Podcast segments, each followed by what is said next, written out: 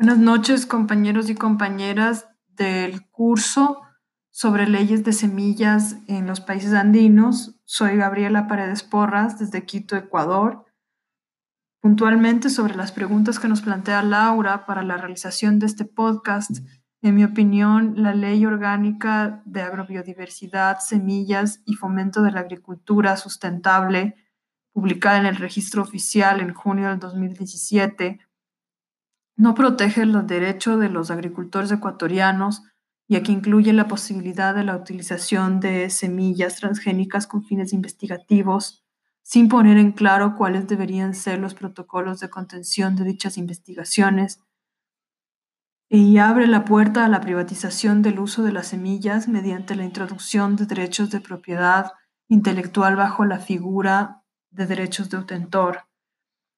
El primer aspecto que menciono eh, sobre la entrada de semillas transgénicas con fines investigativos es inconstitucional debido a que eh, nuestra Carta Magna menciona claramente la prohibición de la entrada de semillas transgénicas al país. Y en el tema de derechos de obtentor, eh, debo recalcar que por el momento la mayor parte de reclamos de obtentor los ha hecho la agroindustria de rosas y, eh, y otras plantas ornamentales. Sin embargo, ya se puede ver hasta el 2014, de lo que he podido revisar, que hay reclamos sobre eh, variedades de fresas y también sobre alcachofa.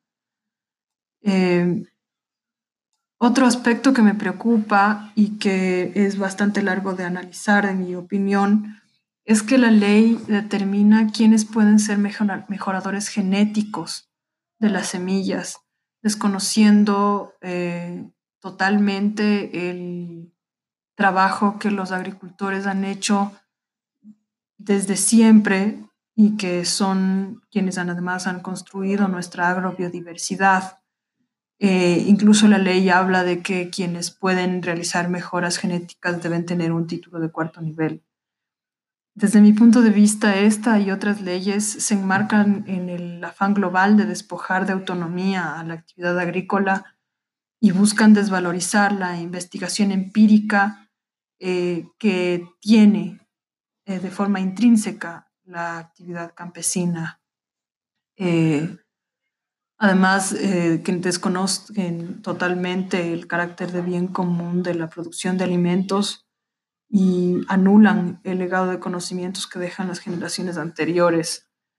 Eh, eso es lo que prontamente les puedo comentar yo, compañeros, desde mi punto de vista y de lo que he podido ver aquí. Eh, les agradezco por escucharme. Espero que este podcast sirva para eh, dar pie a que muchos de los participantes del curso empecemos con podcast buscando difundir algo sobre eh, nuestro trabajo en el campo y sobre la problemática de las semillas y la producción agrícola. Buenas noches.